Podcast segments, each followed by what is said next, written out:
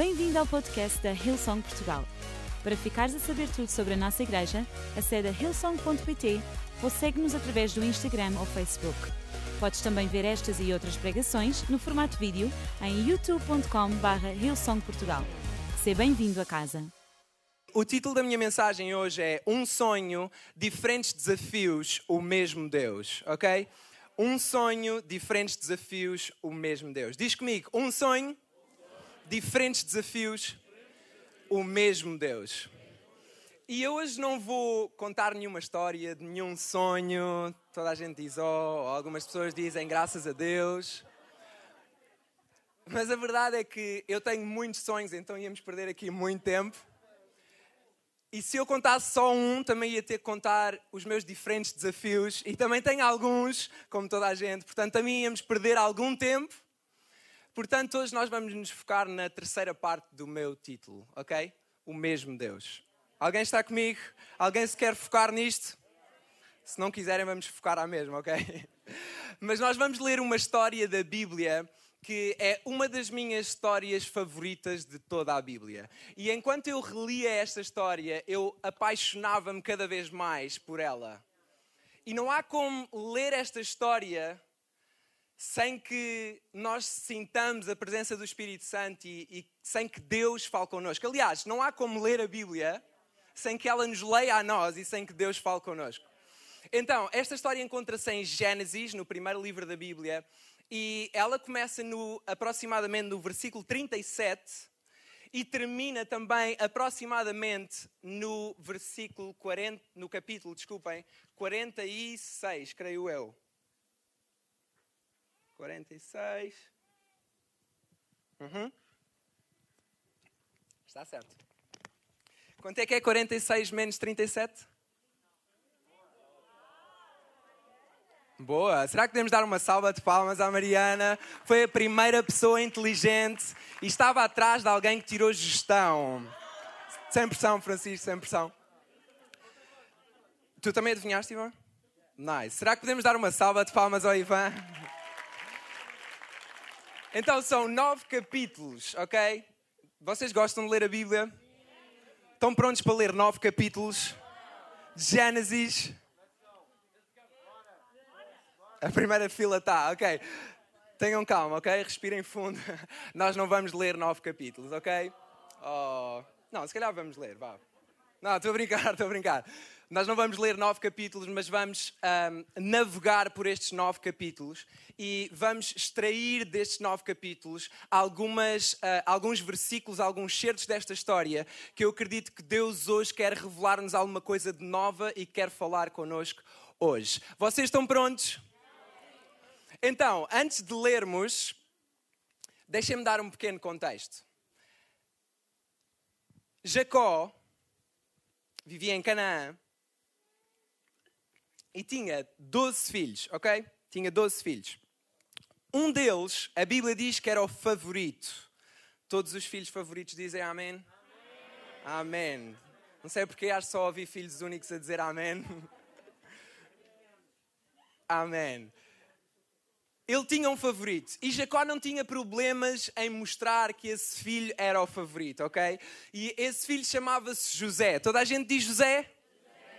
José. Então, vejam bem o que é que ele fez. Ele ofereceu a José uma capa muito vistosa. Eu não tinha nenhuma capa vistosa. Então trouxe a colcha da cama, que na verdade até é da minha mãe, por isso. E do meu pai, ok? E eu vou só vestir porque o João lá atrás no streaming disse para eu não vir all black, porque nas câmaras não ficava bem, então eu vou vestir agora. João, aproveita agora.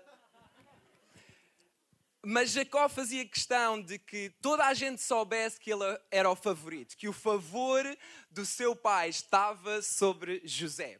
Então vocês podem imaginar qual era a relação de José com os outros filhos. Não era nada boa.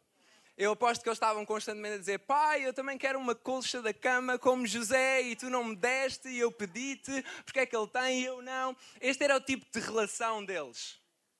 Eles não, eles não suportavam José, ok? E eram irmãos. Então, é a partir daqui que nós vamos ler.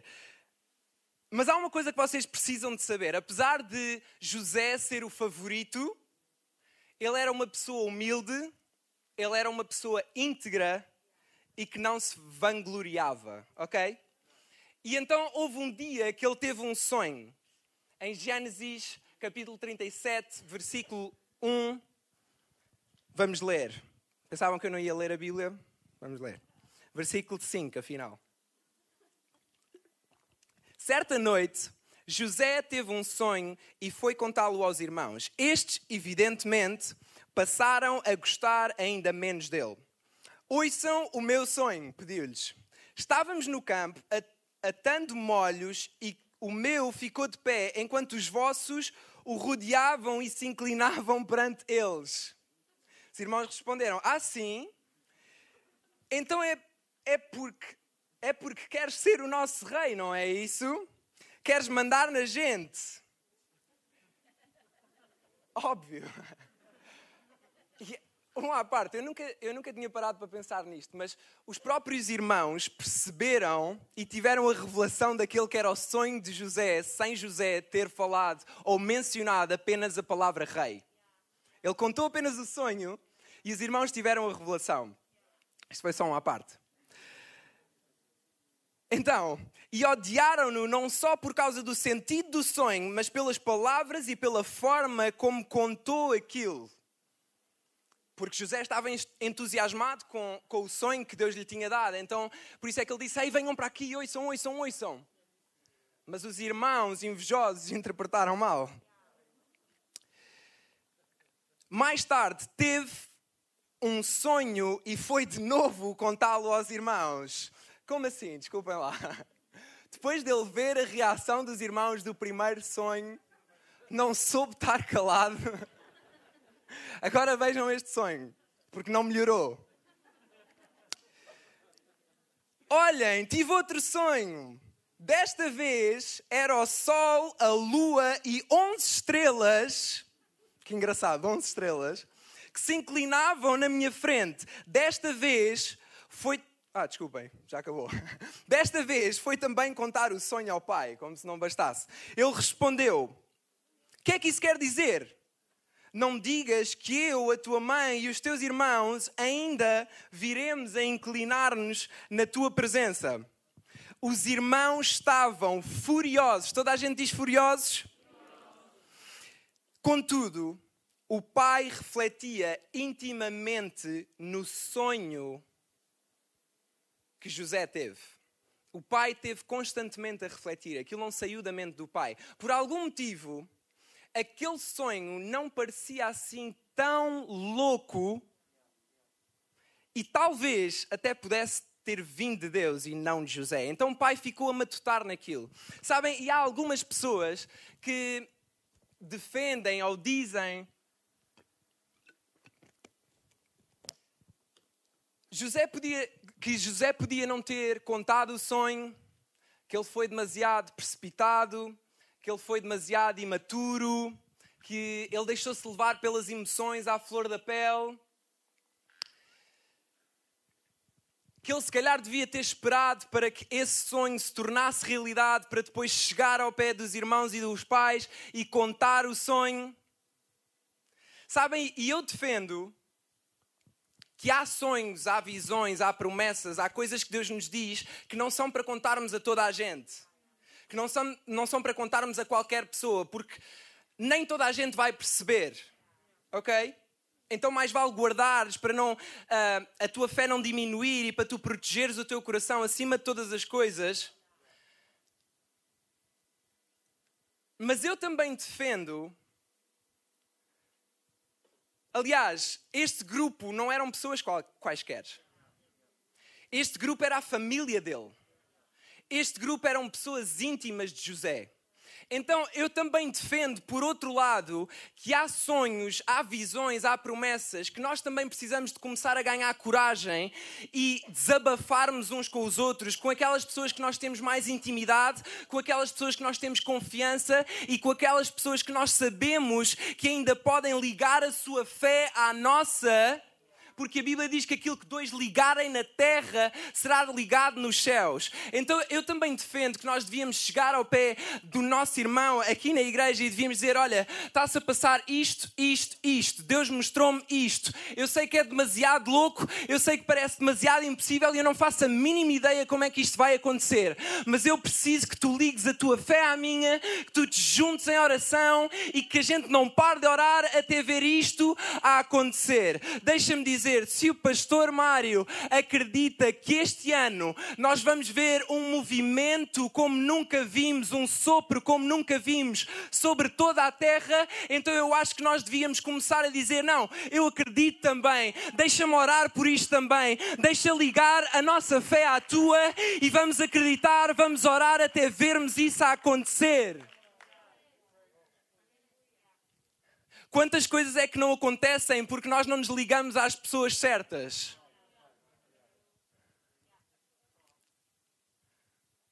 Então, eu acho que José sabia que ele estava a ligar às pessoas certas. O problema é que as pessoas certas estavam no momento errado e não sabiam lidar com a coisa certa.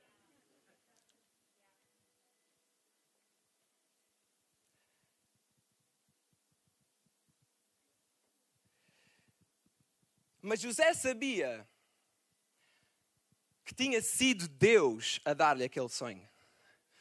E quando nós sabemos que foi Deus, quando eu sei que foi Deus, e este é o meu primeiro ponto, quando eu sei que foi Deus a dar-me o sonho,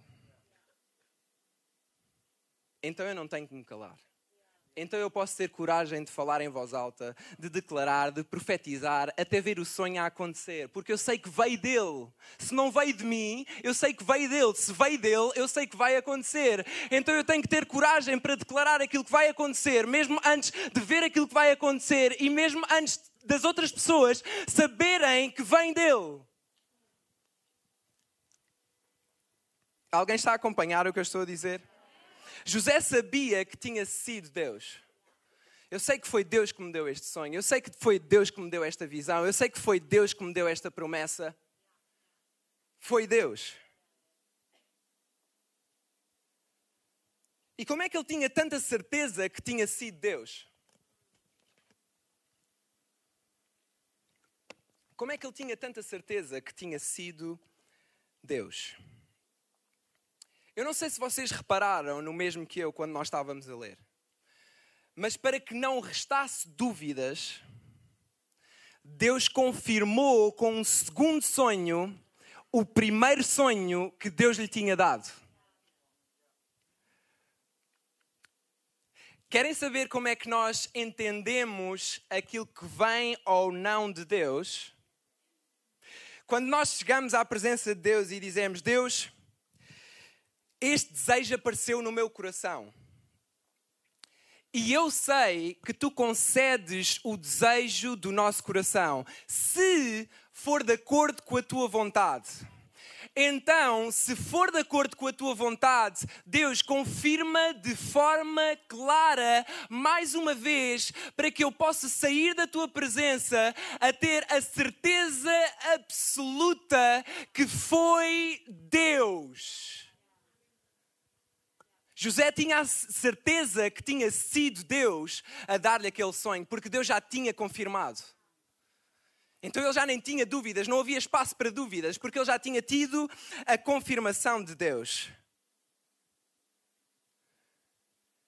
Eu sei que foi Deus.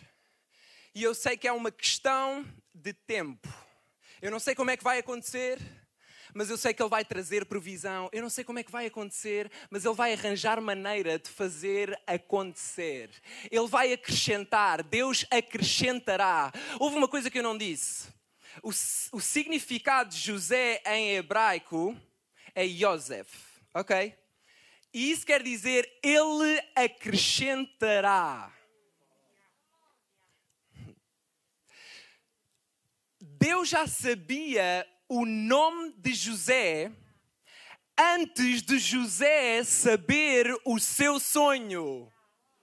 Porque Deus conhece o nosso nome, mesmo quando nós estamos no ventre da nossa mãe. Ele conhece os sonhos que coloca no nosso coração, ele conhece o processo entre o sonho e a visão e a realidade e a promessa. E ele é o mesmo Deus que está no sonho, é o mesmo Deus que está no processo e é o mesmo Deus que está na promessa. Ele já sabe o teu nome. Eu não sei o que é que têm dito, mas deixa-me dizer que ele já sabe o teu nome e é Ele que proverá, é Ele que proverá, porque foi Ele que deu. Se é Ele que deu, é Ele que proverá. É Ele que proverá. Eu sei que foi Deus. Jesus sabia que tinha sido Deus. Gênesis 37, 23, 28, a história continua. E José, tanto que sabia que tinha sido Deus, que ele foi ter com os irmãos. Ele não teve receio de ir ter com os irmãos. E ele chega ao pé dos irmãos e os irmãos já estavam a preparar como é que o iam matar.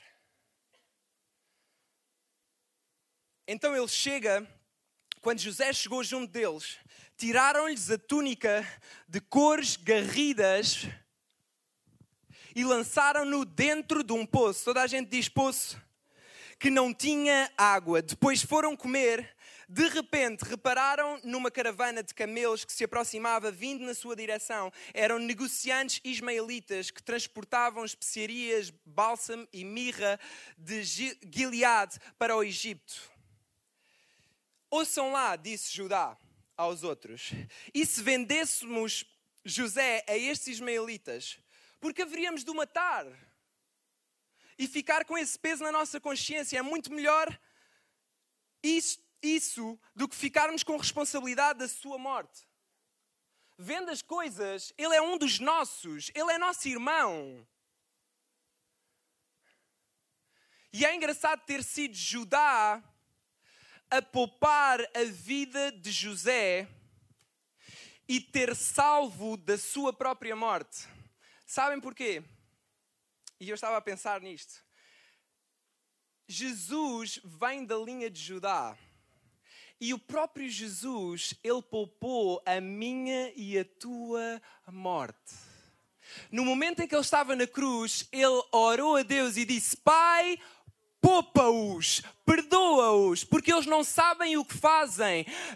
Pai, poupa-os e perdoa-os, porque eles não sabem o que fazem e eles são dos nossos.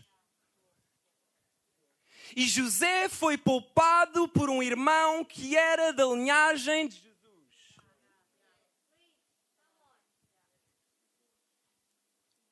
os ismaelitas chegam e levam José para o Egito.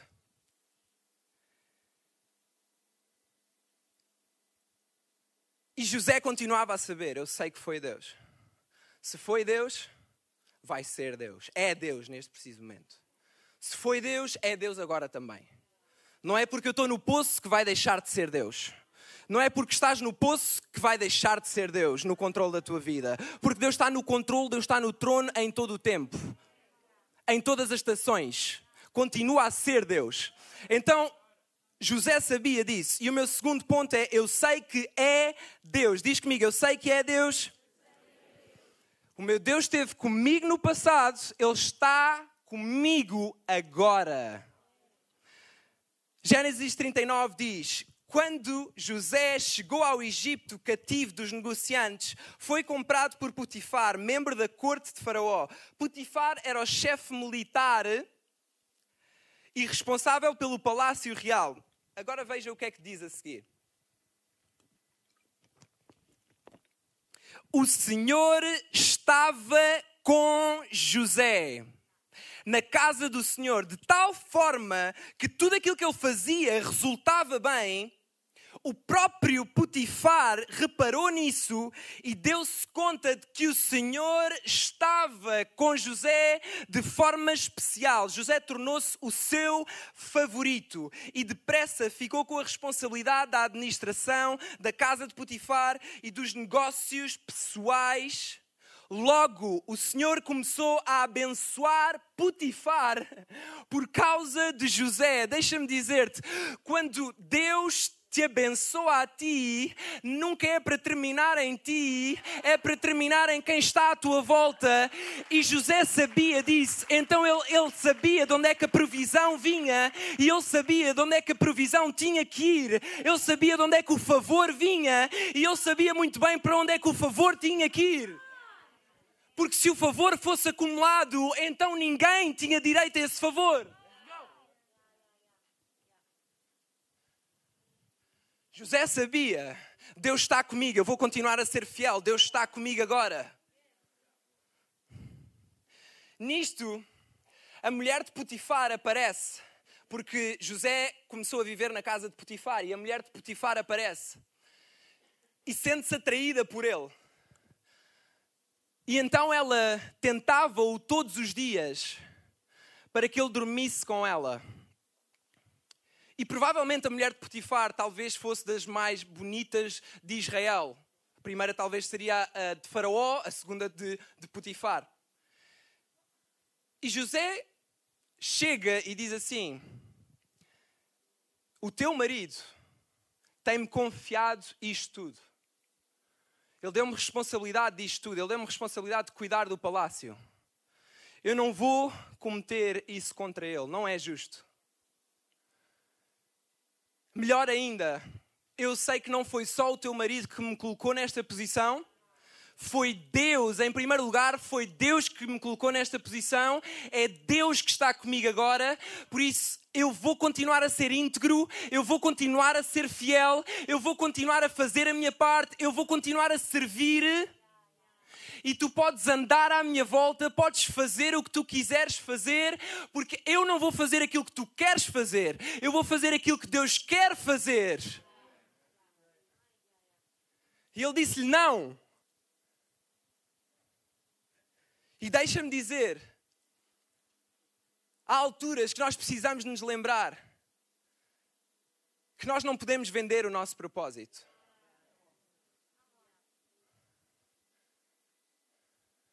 Nós não podemos vender o nosso propósito assim, como quem dá cá aquela palha. Aliás, deixa-me dizer, não vendas o teu futuro por tentações do teu presente.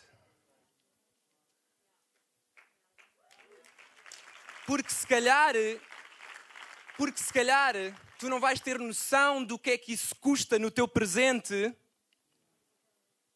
mas quando tu estiveres no teu futuro, tu vais olhar para trás e vais dizer: Mas porquê é que eu fiz isto? Porquê é que eu não me poupei disto? Se Deus estava comigo, porquê é que eu não me poupei disto? Porquê é que eu não continuei a confiar? Porquê é que eu não fui até ao fim? Ele sabia que Deus estava com ele. Então vejam só o que é que a, mulher de Putifar fez. Como Davi não cedeu, ela foi dizer a Putifar que David, desculpem, que José tinha tentado abusar dela. Isto não é como as mulheres são, ok? Não pensem que eu estou aqui a dizer que é como as mulheres são. As mulheres não, não se vingam, ok? Nada.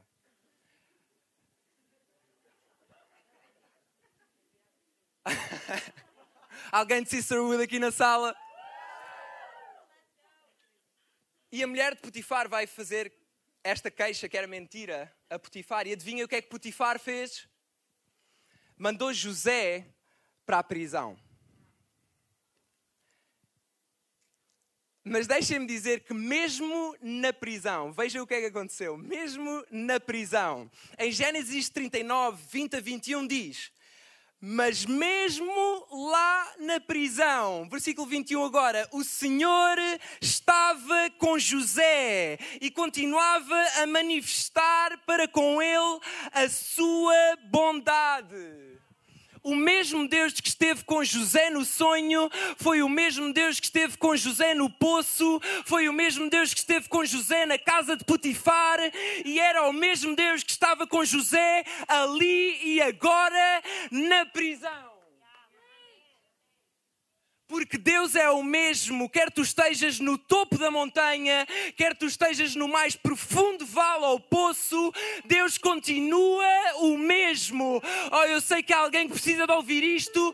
Deus continua a ser o mesmo. Eu não sei se tu estás num poço, eu não sei se tu estás na prisão ou se tu estás no palácio, mas Deus continua a ser o mesmo. O mesmo Deus o mesmo Deus.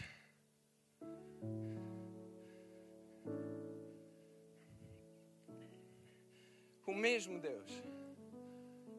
Os irmãos tentaram tirar aquilo que simbolizava o favor de José, o favor do seu pai para com José. Mas o pai, Deus, não tirou o favor que estava sobre a vida de José. Onde quer que ele fosse, o favor percorria-o. Onde quer que ele fosse, a sua bondade percorria-o. O que quer que ele fizesse, prosperavam. Porque a Bíblia diz que o seu favor, a sua bondade te seguirão para o resto das tuas vidas. Aquilo nem, era, aquilo nem sequer era acerca de José, era acerca de Deus, era acerca do favor que Deus tinha colocado sobre a vida de José.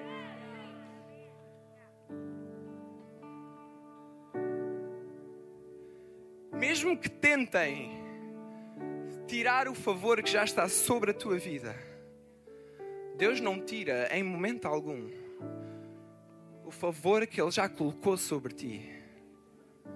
Ele não tira em momento algum o favor que Ele já colocou sobre a, tua igreja, sobre a sua igreja. A Bíblia diz que as portas do inferno não prevalecerão contra ela. Porquê? Porque nós temos o favor de Deus. Nós temos o favor de Deus. E José sabia isso. Onde quer que ele fosse, ele tinha o favor de Deus. Adivinhem o que é que aconteceu? O chefe da prisão colocou todos os presos sobre a vigilância de José. E tudo aquilo que lá e tudo aquilo que lá se fazia era José quem decidia como havia de ser feito, o chefe da prisão não precisava de passar revista a nada do que estivesse ao cuidado de José. Pois o Senhor estava novamente com José e tudo aquilo que ele fazia era bem sucedido. Não é acerca do lugar onde tu estás, é acerca do Deus que tu tens.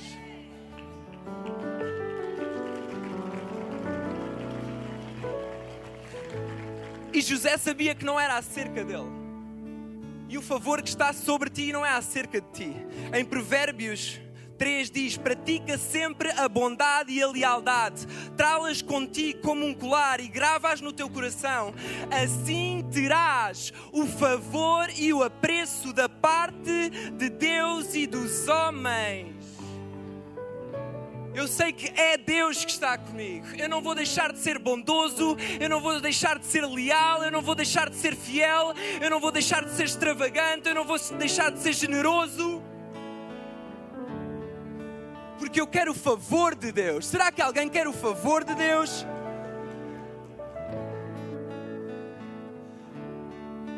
Passados dois anos, Faraó tem um sonho chamou adivinhos sábios, ninguém sabia o sonho, adivinhem quem é que ele chamou? José. José passa da prisão para o palácio. Porque com Deus, a qualquer momento, qualquer coisa pode acontecer e José passa da prisão para o palácio. E ele interpreta o sonho de sete anos de fartura, sete anos de um, fome, escassez.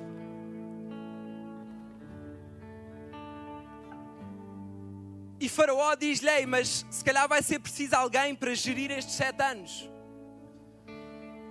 Adivinhem quem é que ele mete a gerir Israel? José.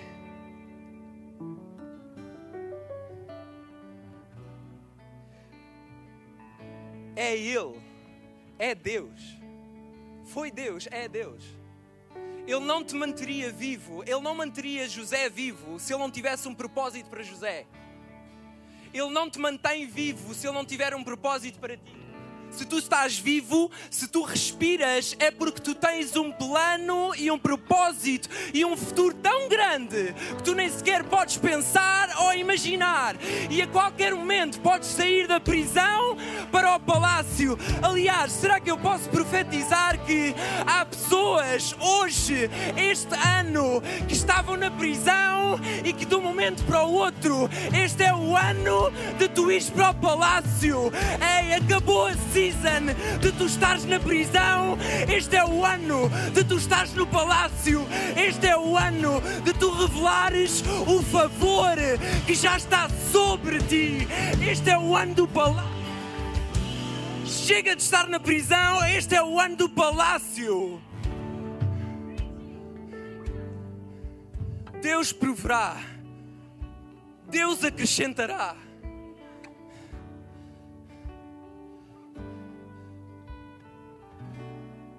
Terceiro ponto, muito rapidamente. Já passei do tempo. Eu sei que vai ser Deus. Eu sei que vai ser Deus.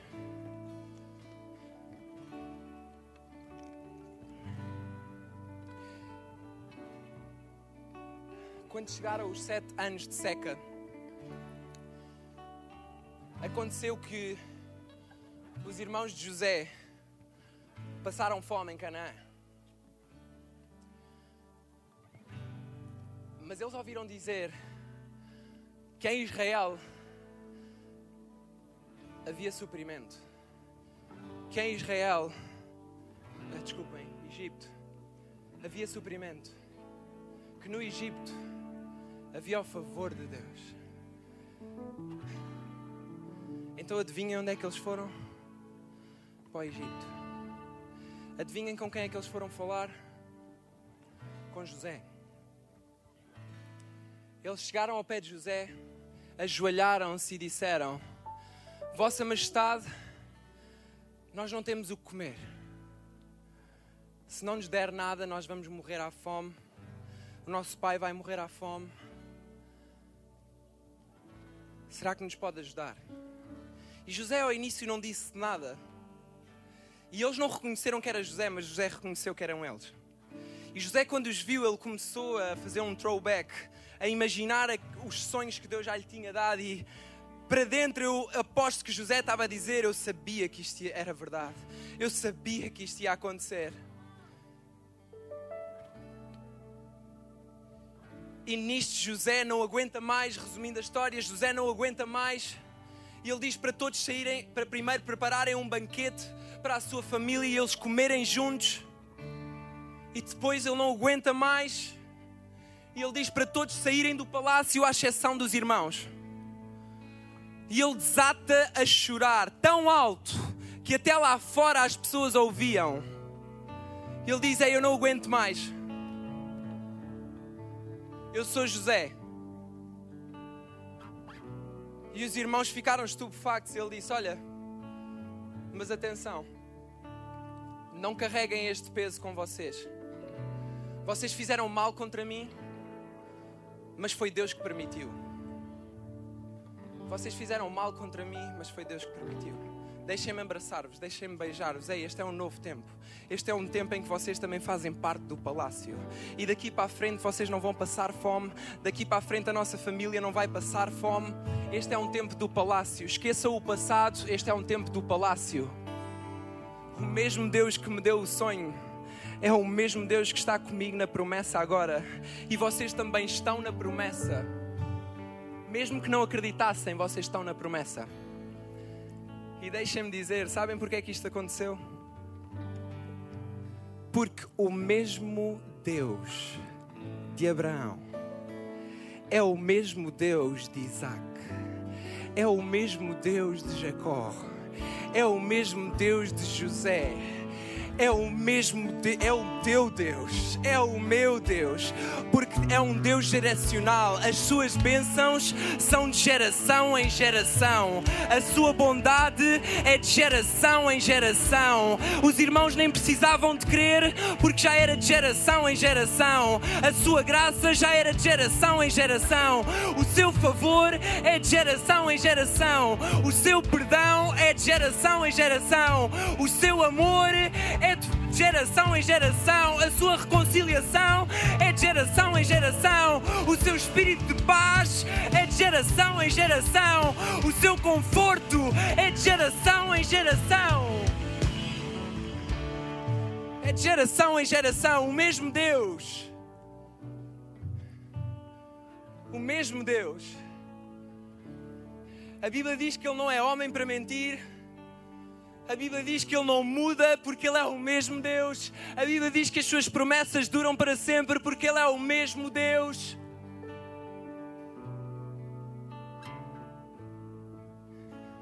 O mesmo Deus que curava no passado é o mesmo Deus que cura hoje. O mesmo Deus que fazia gigantes dobrarem-se ao povo, ao seu povo, aos seus filhos, é o mesmo Deus que faz gigantes dobrarem-se nos dias de hoje. O mesmo Deus que acalmou a tempestade no passado, é o mesmo Deus que acalma a tempestade hoje o mesmo Deus que tirou o povo do Egito, que libertou os cativos, é o mesmo Deus que liberta hoje, o mesmo Deus que perdoou o seu povo no passado, é o mesmo Deus que perdoa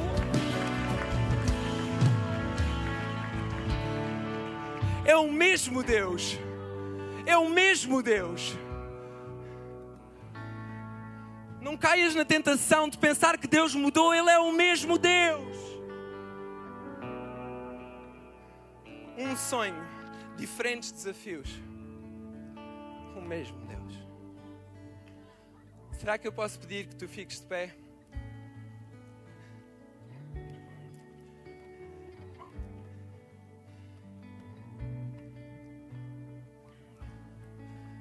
Ei, eu não sei se tu tens estado afastado de Deus, se tu estavas zangado com Deus, ou se tu por acaso nunca tinhas ouvido falar deste Deus. Mas este Deus tem um nome: é Jesus. E Ele é a rocha principal. Ele não mudou. Eu não sei se neste preciso momento na tua vida tu não consegues ver a rocha. Mas deixa-me dizer-te: pode ser só porque a maré está cheia e está a tapar a rocha. Mas este é o momento em que a rocha é destapada e tu vês que ele não mudou, a rocha nunca saiu dali, a rocha continuou firme. Só que tu não vias a rocha. Mas ele é o mesmo Deus. O mesmo Deus que deu a vida por ti é o mesmo Deus que está aqui hoje. Então deixa-me fazer-te um, um convite. Eu gostava que todos fechássemos os nossos olhos e se por acaso alguma coisa desta mensagem mexeu contigo, mexeu com o teu coração, se tu hoje queres dizer, ei, eu, eu acredito, eu acredito em Jesus, eu acredito nesse Deus, eu quero seguir esse Deus, eu ainda não percebo tudo, mas eu quero seguir esse Deus, eu quero ter essa certeza. Hoje, enquanto todos estão de olhos fechados, porque eu não quero expor ninguém, mas eu gostava de orar e gostava de saber por quem é que eu vou orar. Então, eu gostava de, se tu fosses uma destas pessoas que quer tomar esta decisão, que tu agora mesmo levantasses o teu braço como sinal de eu quero tomar esta decisão. Ei, não tenhas vergonha, não está ninguém a ver. Eu estou a ver vários braços levantados. Ei, não tenhas vergonha, não está ninguém a ver. Este é o teu momento. É o mesmo Deus. Eu vou dar mais alguns instantes. Ei, se tu por acaso estás a debater-te com esta decisão, deixa-me dizer-te que esta é a melhor decisão da tua vida e tu não tens de ter vergonha. Igreja, será que nós podemos fechar os nossos olhos outra vez e orar todos juntos. Pai, obrigado, porque eu hoje sei que tu não mudas, que tu continuas o mesmo Deus e que daqui para a frente eu sei que tu estás comigo e que tu nunca me vais abandonar. Ei, se tu fizeste esta oração, será que podes dizer amém? Será que podemos dar uma salva de palmas a todas as pessoas que tomaram esta decisão? Ei, é a melhor decisão que tu podias ter tomado alguma vez na vida. E nós estamos, enquanto igreja, nós estamos muito felizes de tu teres tomado esta decisão. E deixa-me dizer-te, a partir de agora, tu não fazes esta jornada sozinho.